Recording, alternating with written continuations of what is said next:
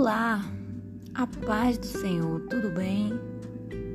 Hoje, mais um dia, graças a Deus, estamos aqui. Nosso Deus tem nos presenteado com a vida mais um dia. Você já agradeceu a Deus hoje? Se não, aproveite esse momento e agradeça a Deus pelo que Ele tem feito na sua vida, pelo que Ele tem lhe dado, amém? Hoje nós vamos meditar no Salmo 139, no versículo 15, que diz assim: Os meus ossos não te foram encobertos, quando no oculto fui formado e entretecido como nas profundezas da terra. Esse salmo por completo é um salmo muito lindo. Quando você puder, leia ele todo por completo que você vai ver a grandeza do nosso Deus. A epígrafe desse salmo diz a onisciência e a onipotência de Deus. Né? E nos primeiros versículos ele, o salmista vai dizer: como que ele pode fugir da presença de Deus?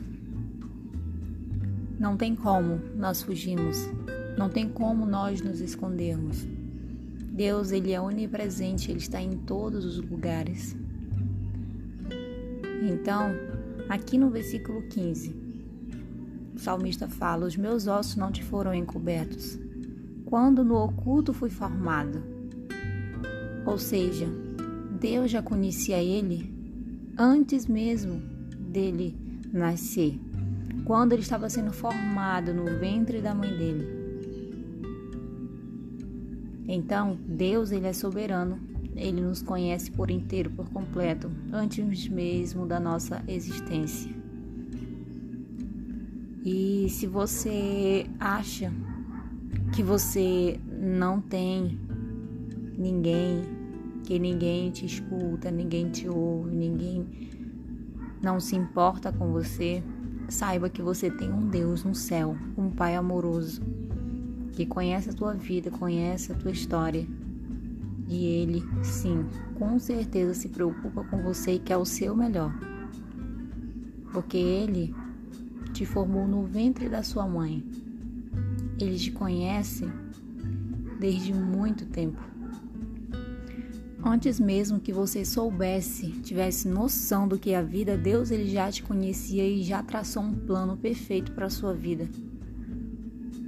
Ele tem um plano para ser concretizado na sua vida. Então não pense que você está só. Não pense que ninguém te vê, que ninguém se importa. A palavra do Senhor também fala que ainda que o pai ou a mãe abandone, Deus jamais ele vai abandonar você. Assim como Deus falou também para Jeremias, antes que eu te formasse no ventre, eu já te conheci. Deus já tinha traçado o projeto para a vida de Jeremias antes mesmo que ele nascesse, antes mesmo que ele fosse formado. Então Deus te escolheu. Deus tem um lindo projeto na sua vida, acredite. Confie. E queira buscar todos os dias esse projeto na presença de Deus. Porque o projeto é dele, o executar é dele. Mas nós temos que disponibilizar as nossas vidas para que esse projeto aconteça. Então, seja um instrumento de Deus, seja uma bênção nas mãos de Deus. E acredite, Deus sempre tem o melhor para você. A palavra dele fala que ele tem pensamentos de paz ao nosso respeito. Então, o nosso Deus é um Deus soberano, maravilhoso, grandioso e que tem um amor infinito por nós, que já foi provado lá na cruz do Calvário. Então, seja instrumento de Deus.